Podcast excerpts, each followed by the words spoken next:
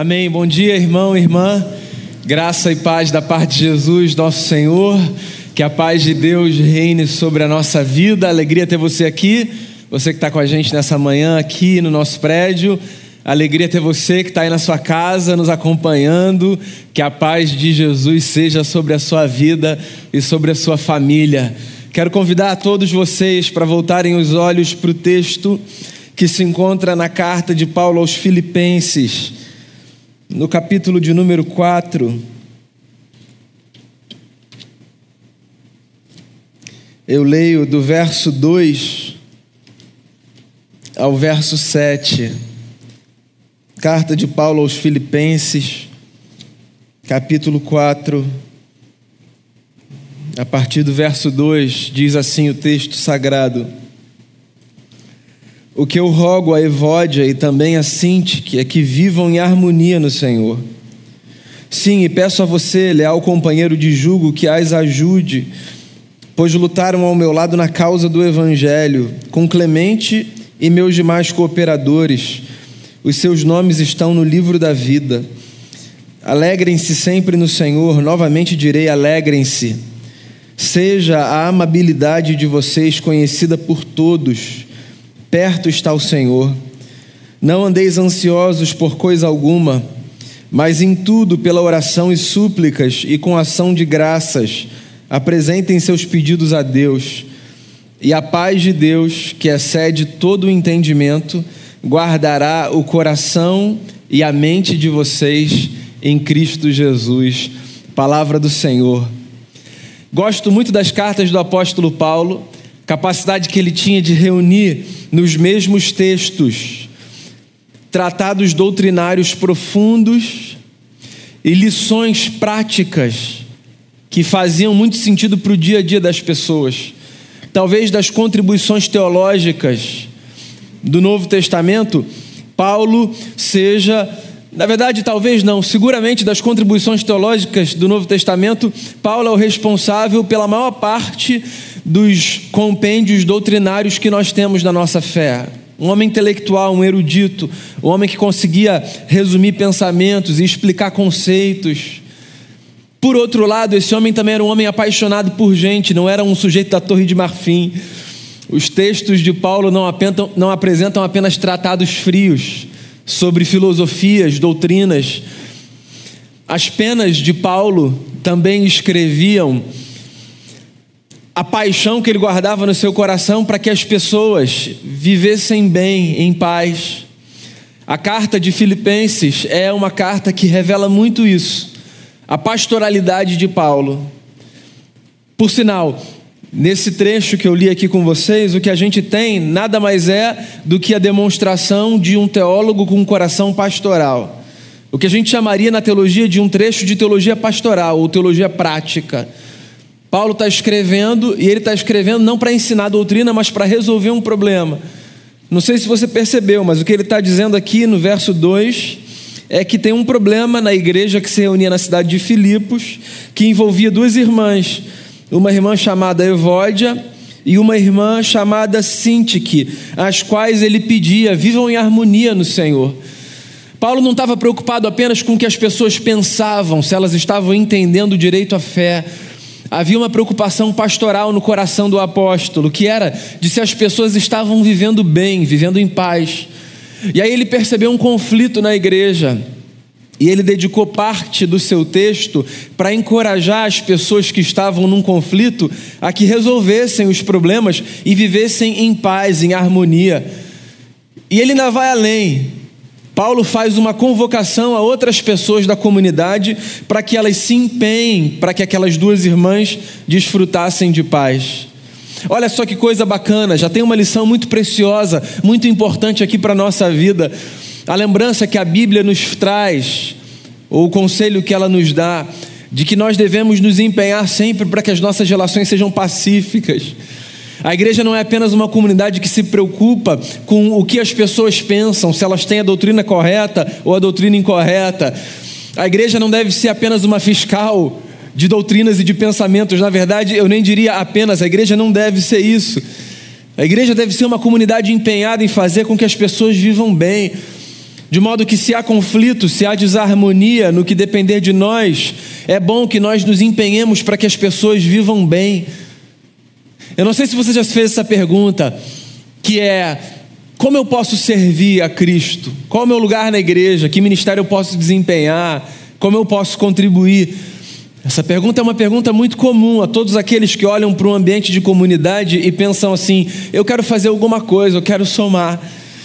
E é curioso como às vezes a gente só pensa nas atividades que dizem respeito ao culto, como se tudo que a gente pudesse fazer na igreja e pela igreja tivesse a ver com a liturgia de uma celebração que dura uma hora e quinze, uma hora e vinte. Então, ah, quero servir na música, quero servir na diaconia, quero servir na parte técnica, quero servir aqui ou ali. A igreja é uma comunidade que está para além do que ela faz nessa hora e vinte. Então, por exemplo, uma forma bacana da gente servir a Jesus servindo a igreja é dispondo a nossa vida para que nós ajudemos as pessoas a que elas tenham menos conflito na caminhada. Imagina você ser reconhecido ou reconhecida como uma pessoa que chega no lugar onde você chega, não para botar lenha na fogueira, mas para ajudar as pessoas a pacificarem o coração e a mente, a diluir, dissolver conflito. Isso é um ministério, isso é uma coisa linda. Isso é uma coisa que a gente pode fazer. Isso é uma coisa que a gente deve fazer.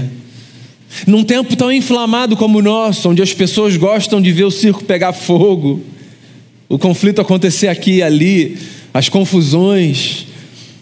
É bom a gente se lembrar que está aqui nas, nas palavras de um homem que tem toda a credibilidade teológica para nos ensinar como viver, mas que tem também todo o coração pastoral de alguém que se preocupa com gente. Estão aqui as palavras dele dizendo: vivam em harmonia vivam em paz. Eu gosto das mesmas palavras, só que numa outra carta, na carta aos Romanos, Paulo diz assim: se possível, no que depender de vocês, tenham paz com todas as pessoas. E aí ele termina esse primeiro pedaço do texto que eu li, dizendo assim: vivam em harmonia, sabe por quê? Porque os seus nomes estão escritos no livro da vida. O que Paulo está dizendo é a gente pode viver em paz. Porque a paz, ela é resultado de todo mundo que já entendeu que se existe um livro chamado de livro da vida, que mais do que um livro que fala quem vai para o céu, é um livro que descreve a possibilidade de uma nova vida na terra. Se tem um livro que registra os nomes dessa gente, a gente está lá. E a gente está lá não porque a gente é especial, a gente está lá não porque a gente é melhor, a gente está lá porque a experiência com o Evangelho de Jesus descortinou para a gente a possibilidade de uma nova vida. E eu fico me perguntando: se a gente tem o que a gente tem, que é a vida em Cristo Jesus, por que a gente vai sair por aí cultivando conflito, vivendo em guerra? É o que o Eli estava falando na hora do louvor, no intervalo entre uma das músicas. Os dias são difíceis. Às vezes é difícil a gente cantar num tempo como o nosso. Eu te bendirei, ó Senhor. As circunstâncias são muito desanimadoras, desfavoráveis.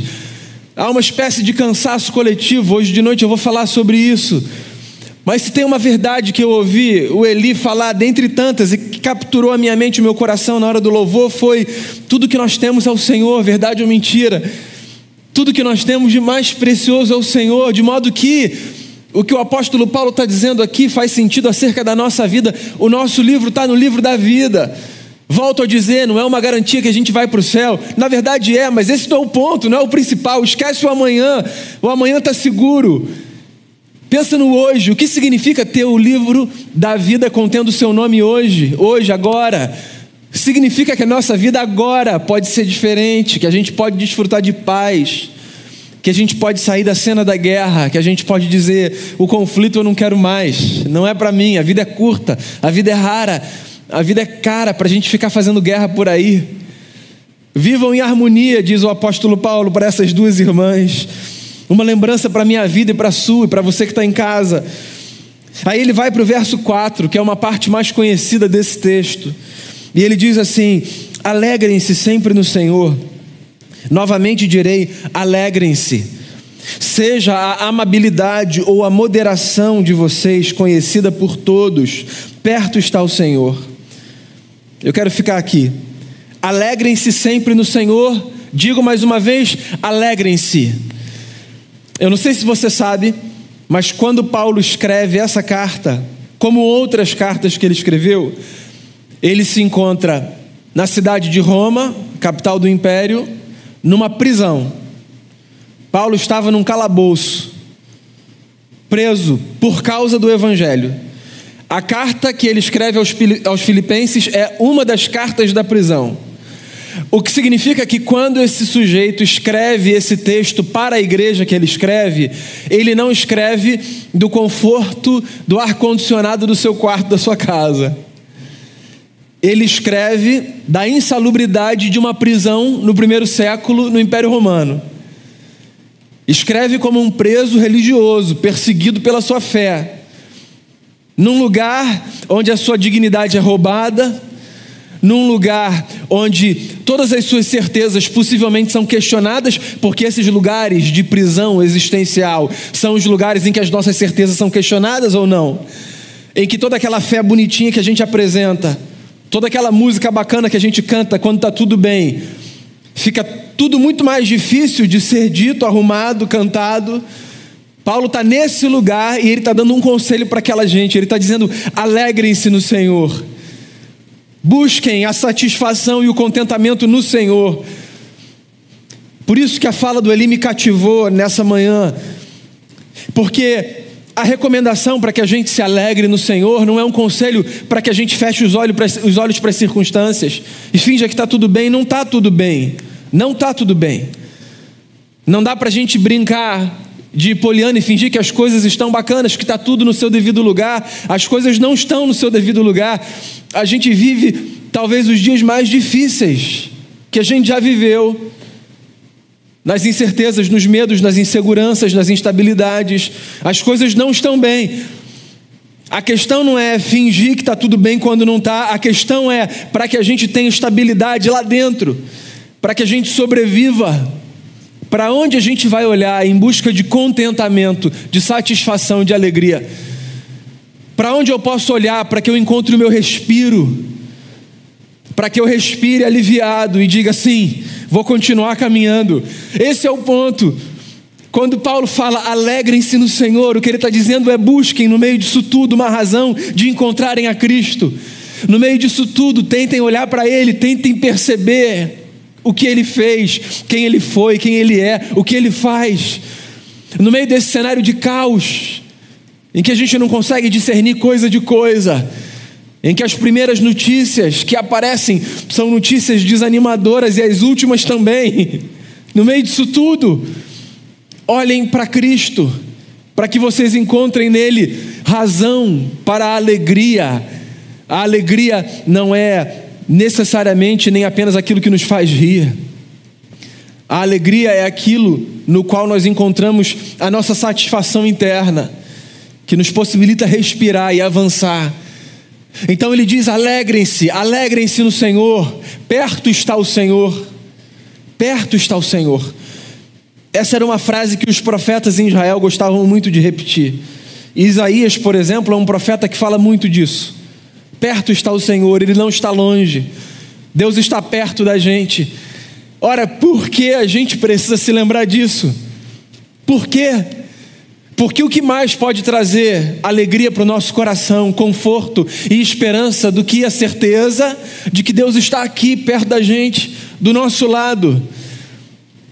Como diz o salmo, talvez o salmo mais conhecido, Ele é o nosso pastor, nada nos faltará. O que na verdade significa se Ele está com a gente, é o nosso pastor e caminha do nosso lado. Por mais que muitas coisas nos faltem, nós podemos dizer em alguma medida que nós temos aquilo que nos basta, que nos é necessário, porque nós temos a Ele. Ele é aquilo que nós temos. Eu queria encorajar você nessa manhã, você de perto e você de longe, você que ri ou você que chora, seja qual for o seu dia, eu queria encorajar você a se lembrar que você pode encontrar satisfação nessa vida e alívio e respiro, porque Deus está perto de você.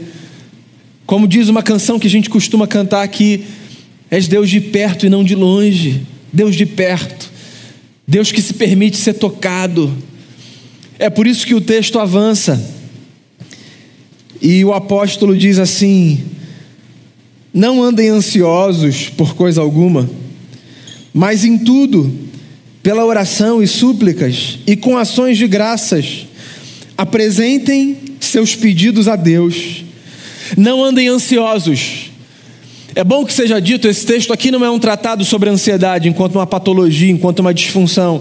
Seria anacrônico a gente achar que esse texto está falando da ansiedade enquanto esse mal que assola tantos no nosso tempo. É importante a gente falar sobre isso porque algumas pessoas, ou por ignorância ou por qualquer outro motivo que eu desconheço, insistem na tese de que, por exemplo, ansiedade, depressão e outras doenças, outros problemas de ordem é, é, psíquica podem ser enfrentados com fé e com oração apenas. Espera lá, não é disso que a gente está falando. Quando Paulo descreve aqui a ansiedade e diz: não andem ansiosos, ele não está falando da patologia que nos acomete e que, quando nos acomete, a recomendação é que busquemos profissionais de saúde competentes e habilitados para que cuidem de nós. Parece que Paulo está tratando aqui da ansiedade enquanto essa inquietação que nos é comum a todos e que em alguns momentos aparece de forma mais exacerbada. E o que ele está dizendo é que a oração, enquanto esse caminho para perto de Deus, pode ser uma solução para diminuir a inquietação da nossa alma. Entende o ponto? Não é uma prescrição contra a ansiedade patológica, é uma lembrança de que sempre que a gente se perceber inquieto, existe algo que a gente pode fazer que talvez funcione como um elemento substitutivo que mude o nosso ânimo. Orar. Orar. Buscar a Deus em oração. Aquietar a alma abrir o coração para a gente tentar ouvir Deus, falar com Deus, o que quer que isso signifique, orar. Se eu tivesse que descrever oração à luz do cenário do nosso tempo, eu diria que a oração é a atividade que dá um novo compasso à alma, a partir do compasso celeste. Oração é isso. Oração é essa experiência que leva a nossa alma para um outro compasso, que faz com que a gente tenha do lado de dentro a mesma pulsação que faz pulsar o coração de Deus, se é que isso é possível. Oração é essa experiência que faz a gente encontrar um pouco de refrigério, de calma, de tranquilidade, que tira a gente desse lugar de sufocamento que faz a gente ter a sensação de que a gente voltou para a superfície, a gente saiu daquele caldo que a gente tomou e a gente veio de novo para a superfície e a gente voltou a respirar, porque as experiências da vida às vezes podem ser descritas exatamente assim, certo? Às vezes parece que a gente tomou um caldo assim de uma onda de proporções de Nazaré naqueles dias de 25 metros e a gente está lá embaixo, sem nem mais saber onde está o fundo, onde está a superfície. Tem dias que as experiências de vida são como essa experiência angustiante de estar debaixo d'água, sem saber quando a gente vai voltar lá para cima. E a oração, meu amigo e minha amiga, a antiga, a velha e a boa oração, é uma experiência possível para mandar embora a inquietude da alma. É por isso que Paulo diz aqui: não andem ansiosos por coisa alguma, não andem ansiosos por coisa alguma, mas Apresentem a Deus as orações de vocês. Sempre que você se perceber inquieto, inquieta, sempre que você perceber a sua alma agitada, busque a Deus em oração. Lembre-se do antigo hino: Sou feliz com Jesus. A gente já falou diversas vezes aqui sobre a história do hino. No original, o texto em inglês, na verdade, é Está tudo bem com a minha alma. Lembra disso? A oração de um homem que tinha perdido três filhos num naufrágio. Três filhos. E aí ele escreve, ele diz: está tudo bem com a minha alma. É um esforço, é um exercício, é uma disciplina que pode pacificar o coração. Não andem ansiosos de coisa alguma, mas antes apresentem a Deus a oração de vocês em petições, com súplicas e com ações de graças. Isso, apresentem a Deus as orações, pedindo, suplicando mas também agradecendo. Parece que Paulo coloca tudo na nossa frente, tudo que a gente pode fazer em oração, para que o nosso coração seja regulado. A gente pode pedir, a gente pode suplicar, a gente pode dizer: Senhor, faça alguma coisa. Cuida da nossa nação, cuida da nossa família, cuida dos nossos amigos, mas ao mesmo tempo a gente pode dizer também, Senhor, obrigado, obrigado porque eu sei que o Senhor está cuidando da nossa nação, da nossa família, dos nossos amigos. Esse é o mistério da fé. Da mesma forma que eu peço, eu agradeço, às vezes no mesmo momento, pelas mesmas coisas, pela confiança que eu tenho de que Deus está à frente, cuidando. E aí ele diz, para arrematar essa sessão, e a paz de Deus, que excede todo o entendimento, guardará o coração e a mente de vocês em Cristo Jesus. É a conclusão da sessão. Uma sessão que começa com um conselho pastoral para aquelas duas irmãs: fiquem bem, fiquem em paz, fiquem em harmonia, e que vem num desenvolvimento, sejam moderados. Deus está perto de vocês. E que vem com um conselho: substituam a inquietude da alma pela oração. Termina como uma lembrança. Que lembrança é essa? A lembrança de que quando nós nos aproximamos de Deus em oração, quando nós buscamos viver em harmonia com as pessoas, quando nós nos lembramos que Ele está perto, a paz dele, que está para além de todo entendimento, enche o nosso coração e a nossa mente. A paz de Deus, a paz enchendo o nosso coração e a nossa mente. Eu disse isso no mês de março de 2020, há um ano. Nas primeiras lives que a gente começou a fazer depois que a pandemia mudou o cenário das nossas atividades. Eu lembro de dizer algumas vezes à igreja que aquela experiência caótica na qual nós nos percebemos de um dia para o outro fez com que a minha compreensão do desejo de paz sobre o outro sobre o meu próximo, sobre o meu semelhante, fosse alterado completamente. Talvez aquele fosse o meu desejo mais profundo naquele momento, que a gente experimentasse paz e continua sendo. E a minha experiência fez com que eu olhasse para esses textos infindáveis da Bíblia que aparecem com paz, paz sobre vocês, paz sobre a sua casa. Há muitos textos assim na Bíblia. Eu ganhei uma nova compreensão do porquê dessa saudação. Né? Porque a verdade é, do que a gente mais precisa do que da paz de Deus que enche o coração e a mente, que está para além do entendimento, do que mais a gente precisa. O que mais pode fazer bem para a nossa alma do que o desfrute da paz de Deus? Não é isso que faz com que a gente avance mesmo nos dias maus? Não é isso que faz com que a gente enfrente os nossos problemas, as nossas angústias e as nossas lutas, sem que o desespero se instale e permaneça ainda que muitas vezes ele se instale, mas sem que ele permaneça cristalizado. Não é isso? Não é a paz de Deus? Esse negócio que a gente não explica, porque está para além do entendimento. Você já tentou explicar para as pessoas o que é a paz de Deus? É difícil de explicar.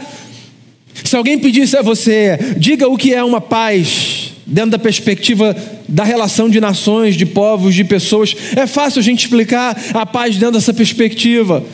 Ora, paz com a Cássia, eu não estar em guerra com a Cássia. Paz com Eli, eu não estar em guerra com Eli. Paz entre nações, é, nações não estarem entre guerra. Dentro dessa perspectiva humana é fácil de explicar, de descrever.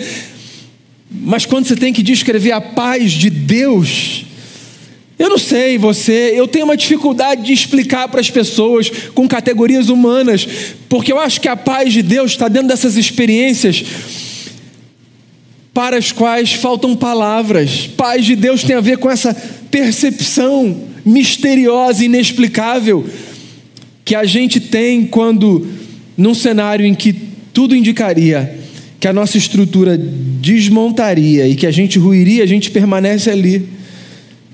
Paz com Deus é o que eu vejo na minha prática pastoral. Sempre que eu aconselho pessoas, que eu oro com pessoas, que eu ouço história de pessoas e que ao ouvir eu penso lá dentro como essa pessoa está de pé, e eu vejo essa pessoa de pé. A única explicação que eu tenho é: existe uma paz para além do entendimento, que habita corações e mentes, e que faz com que pessoas permaneçam na vida, caminhando, marchando com todas as suas lutas. Você sabe do que eu estou falando. Paz é isso. E o que Paulo está dizendo é que a gente pode viver com essa paz preenchendo a nossa mente e o nosso coração. E olha, se eu tivesse que terminar essa essa mensagem fazendo uma oração e, e elencando um ponto só dessa conversa, a minha oração por mim, por você e por você seria essa: que a paz de Deus, que excede todo entendimento, habite poderosamente e ricamente o nosso coração e a nossa mente em Cristo Jesus, porque eu tenho a certeza de que é isso que vai fazer a gente avançar nos dias maus. Está aqui o texto de um irmão, um apóstolo, dizendo: vivam bem, sejam conciliadores. Está aqui o texto de um irmão apóstolo, dizendo: alegrem-se no Senhor, no Senhor, Ele é aquilo que a gente tem. Está aqui o texto de um irmão apóstolo, dizendo: substituam a alma inquieta pela alma devota que busca a Deus em oração. Está aqui o texto de um irmão apóstolo dizendo: creiam, creiam. A paz de Deus, que excede todo entendimento, pode habitar o coração e a mente de vocês em Cristo Jesus. E eu acredito que essa experiência pode acontecer comigo e com você. Eu queria chamar você para oração nesse momento.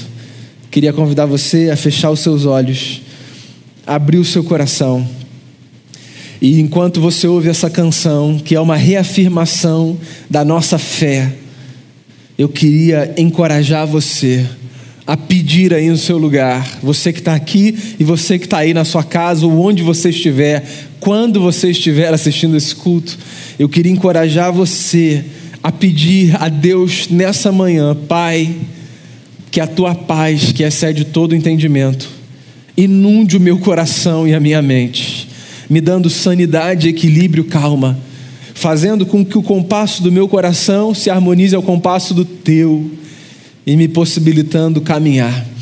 Faça a sua oração enquanto você ouve essa canção. Vamos orar? Pai querido, a paz que excede todo entendimento, ela vem sobre nós através da ação do Espírito Santo. Então, que o Senhor preencha cada um de nós a cada dia com o Espírito Santo de Deus. E que as circunstâncias, os momentos, as divisões, as dificuldades não sejam para a gente caótica a ponto de roubar a nossa esperança, a ponto de roubar a nossa fé em Ti, a ponto de nos tirar do controle das Tuas mãos. Assim como ouvimos, é possível ter paz. Possível, apesar das circunstâncias, continuar de pé. É possível. E em nome de Jesus nós conseguiremos permanecer de pé, não pelas nossas próprias forças, mas pela ação do Espírito de Deus nas nossas vidas. Então, Senhor, fortalece cada um de nós. Que nos momentos em que nós dobrarmos os nossos joelhos e entrarmos na tua presença, que a gente saia dali mais cheio de Ti, mais certos de que o Senhor continua conosco.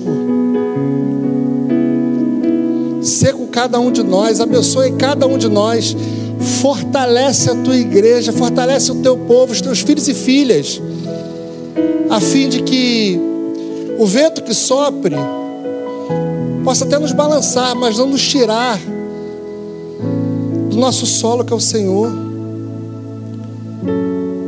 a fim de as noites frias sejam todas essas aquecidas pelo fogo do Espírito Santo, a fim de que o deserto seja o lugar aonde nós vemos a ação de Deus e ouvimos a sua voz. Porque a nossa fé, a nossa esperança não está nos dias bons ou nas grandes conquistas, mas na certeza de que temos um Deus, o Senhor dos Exércitos, Todo-Poderoso, que acompanha, abençoa, unge e protege a cada um de nós. Ser conosco. Em nome de Jesus que nós oramos. E que a graça do nosso Senhor e Salvador Jesus Cristo, o amor de Deus, o nosso Pai, as doces e infinitas consolações do Santo Espírito estejam sobre o povo de Deus. Em nome de Cristo Jesus. Amém e amém.